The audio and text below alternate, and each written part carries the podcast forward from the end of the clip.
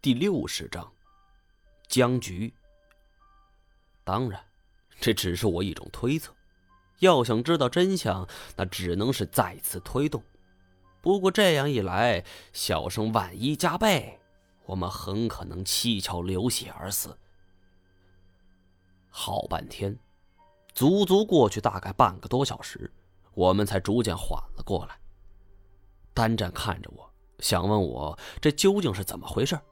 他还没开口呢，我已经知道他想问什么。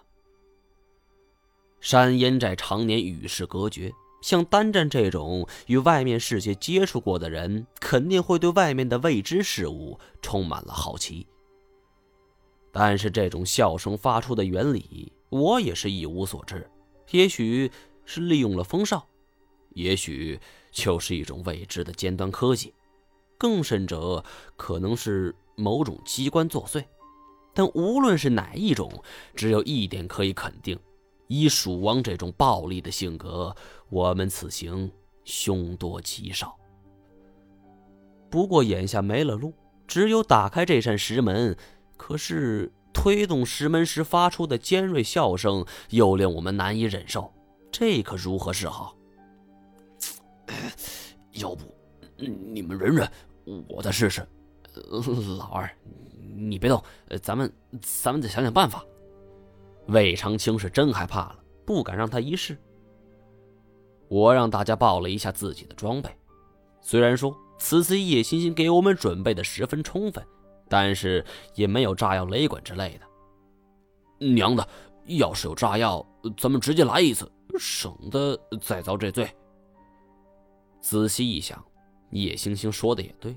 巴山可是自然保护区，在这种环境下用炸药，那就真的惊动党中央了。到时候我们恐怕连吃牢饭的机会都没有，直接就得去阎王爷那里报道。我忽然想到，炸药的作用无非是一声巨响炸开石门，而爆炸的声音又可以遮盖尖小声。换言之，我们只要能够创造出一种动静，能够掩盖住这种笑声，那不就成了？这个想法一出来，我是难掩内心激动，忙不迭的将计划告诉大家。哼，我还以为什么好主意呢？我们手里就这些家伙事儿，你说说，咱们靠什么能盖住那个声音？我可以试试。我回过头去看了单战，眼神中充满了诧异。认识他以来，还从没见过他有如此的本事。而最重要的是，单战靠什么呢？因为山烟寨很少接触外界文化，所以我们拿到装备的时候，分给单战的大部分都是很简单实用的。就算我们将所有的装备集到一起，也很难发出一种巨大的声音掩盖住笑声。见我们都是一脸怀疑，别忘了。哼，我们可是经常跟动物打交道。因为顾及魏鲁二人在场，他并没提及山烟寨。在我们遭遇危险的时候，我们发出的吼声可以吓退一些猛兽。起初我是大为惊讶，但是随后一想，我曾经在俄罗斯靠笑声吓走一头棕熊，那绝对是生死存亡的关头。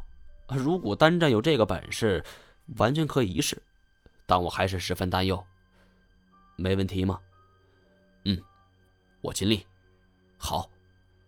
我转过身去问魏鲁二人：“刚才推石门的时候，有没有感到什么阻力？”两人说有一点。如果你们全力推开这扇石门，要多久？怎么着，三四十秒吧。单战，你能坚持多久？三十秒。照这么看，做一个最坏打算，两者相差十秒的时间。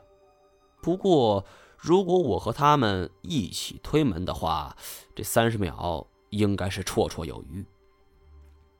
打定了主意，我当即就将分工给做好。单战负责发出笑声，鲁长德力气大，负责右侧石门，而我和魏长青则负责左侧门板，合力推开石门。只见单战摘掉防毒面具，连续做了几个深呼吸，然后冲我们点点头。我们调整了一下呼吸，为了以防万一，这每个人的耳朵里还都用上了防水的耳塞。这本来是为了预防涉水所用的潜水装备，也被我们用来因时制宜了。一切准备就绪后，丹震举起手臂，做了一个向下挥舞的动作，同时他口中发出了一声长啸。与此同时，我们三个是使出了吃奶的力气推了石门。果不其然，刚一发力，那股尖锐的笑声从通道另外一端是远远的传来。但是单战的笑声可真不是盖的，气沉丹田，腹中鼓盈，笑声非但余势不衰，反而粗犷的笑声与尖锐的刺耳笑声激荡在一起。相较之下，还是尖锐的笑声占了上风，但是单战却是毫不退却，反而鼓足了力气，提高声调。无形之中，果然将那尖锐的笑声抵消了几分。